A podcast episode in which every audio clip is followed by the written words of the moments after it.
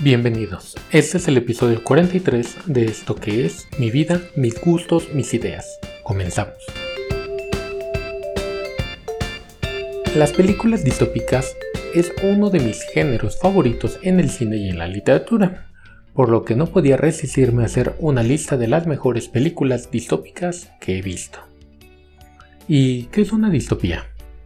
Se trata de una sociedad creada artificialmente para perseguir un fin, ya sea de poder o religioso en su mayoría, y nada ansiada para la ciudadanía. El término surgió como contrapartida a otro que es utopía, creado por el santo Tomás Moro, para lograr un mundo libre de crimen, pobreza o violencia. En las sociedades distópicas precisamente se representa el derrumbe integral de la sociedad en gobiernos tiranos, desastres ambientales o una deshumanización absoluta de las personas. Entremos en materia de una vez con una lista de las mejores películas distópicas que he visto, te aseguro que no te dejarán indiferente. La Naranja Mecánica 1971. A Clockwork Orange, en su nombre original, es la controvertida película de Stanley Kubrick que llegó a ser una de las más polémicas en la historia del cine, siendo una adaptación de la novela de Anthony Burgess. Alex Delarge es un joven delincuente que siente devoción por la música clásica, el sexo, las drogas y la ultraviolencia. Tras entrar en la cárcel, decide someterse a una terapia psicológica experimental llamada el método Ludovico, que permitirá rehabilitarlo. Es una crítica a la psiquiatría y violencia de grupos juveniles, que se mezcla como solución en esta sociedad distópica. Es una de esas películas distópicas antiguas que no envejecen. 1984, de 1984. Otra de las películas distópicas clásicas, rodada y estrenada en el mismo año al que hace referencia. Es otra adaptación de las novelas distópicas más influyentes del siglo XX, en esta ocasión de George Orwell, que hasta tiene su propio término orwelliano, que sirvió de inspiración a otras películas como Sociedades distópicas. Oceanía es una región gobernada por el tirano y dictatorial Gran Hermano, quien todo lo ve y controla. Winston Smith trabaja en el Ministerio de Verdad, donde revisa y codifica las noticias para perfeccionar la historia. Un mundo donde no está permitido pensar o reflexionar. Por ejemplo, destacable el famoso lema, la guerra es paz, la libertad es esclavitud, la ignorancia es fuerza. Gataka, 1997. En esta visión del futuro, la mayoría de los niños vienen al mundo por técnicas de selección genética y se conciben in vitro. En esta sociedad se valora el ADN, cuyo carácter y habilidades dependen de tus genes, haciendo que la raza humana se depure de manera artificial. Matrix, 1999. Una metáfora y alegoría del mito de la caverna de Platón, donde las personas prefieren vivir en el mundo que han experimentado hasta ahora que salir de él y ver la realidad.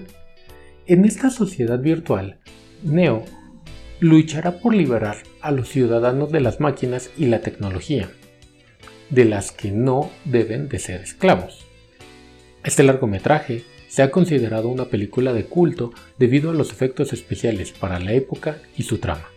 Es la primera parte de la trilogía de ciencia ficción que continúa con The Matrix Reload y The Matrix Revolution. Está pendiente de criticarse eh, Matrix eh, Resurrections que bueno se ha tardado, pero ya la puedes encontrar en tus plataformas de streaming. B de Vendetta, 2005. B de Vendetta es una de las adaptaciones de la novela gráfica del mismo nombre de Vertigo Comics, eh, de la compañía DC Comics, de Alan Moore. Se inspira en la conspiración de la pólvora de 1605, cuando varios católicos pretendían acabar con el rey Jacobo I para así acabar con su persecución y fueron ejecutados por su intento de eliminar el Parlamento del Reino Unido.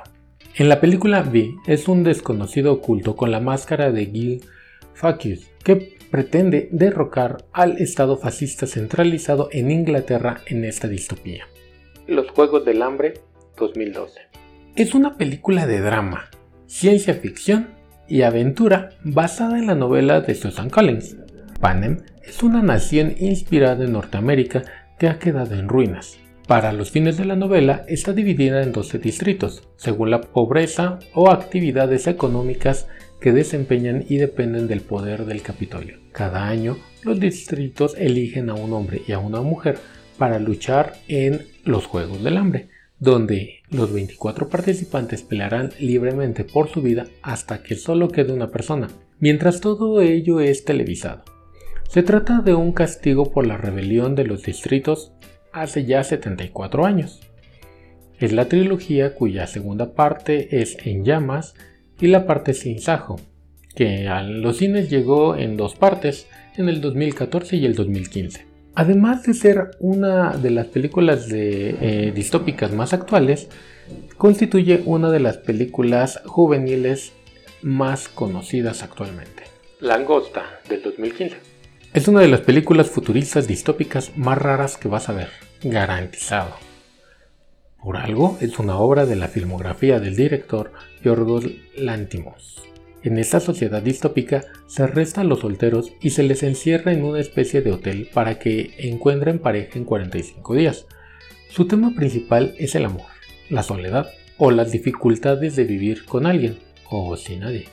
El hoyo, 2019. Si quisiera incluir películas distópicas españolas en esta lista, tiene que ser sí o sí con El hoyo, que es una mezcla entre distopía, thriller, ciencia ficción e incluso un poquito de gore. Todo esto en una base estremecedora sobre la que se sustenta la historia. En este característico hoyo hay plantas divididas por niveles, cuyo número es desconocido, y con dos personas en cada nivel. Cada día, una plataforma baja con comida, habiendo de sobra en los niveles superiores y agotándose en los niveles inferiores.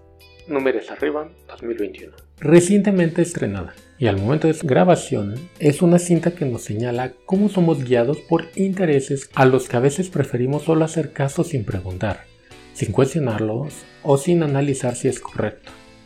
Donde la mala toma de decisiones puede costarnos caro a uno o a todos. Una película que hace reflexionar en lo que creemos y en lo que nos cuentan. La trama es sencilla un grupo de científicos hacen un descubrimiento que puede ser catastrófico para la Tierra. Deben enfrentarse al todo el mundo para ser escuchados. La idiocracia, 2006. En lo personal, siempre que me preguntan al respecto de situaciones futuros de la humanidad en términos más realistas, termino diciendo que todos deberían mirar esta cinta, donde se nos muestra un futuro no lejos de donde estamos hoy día, donde la comodidad y la falta de interés por mejorar en conjunto donde se supone que debemos hacer que la raza humana evolucione a un siguiente escalón, aquí ocurre lo contrario.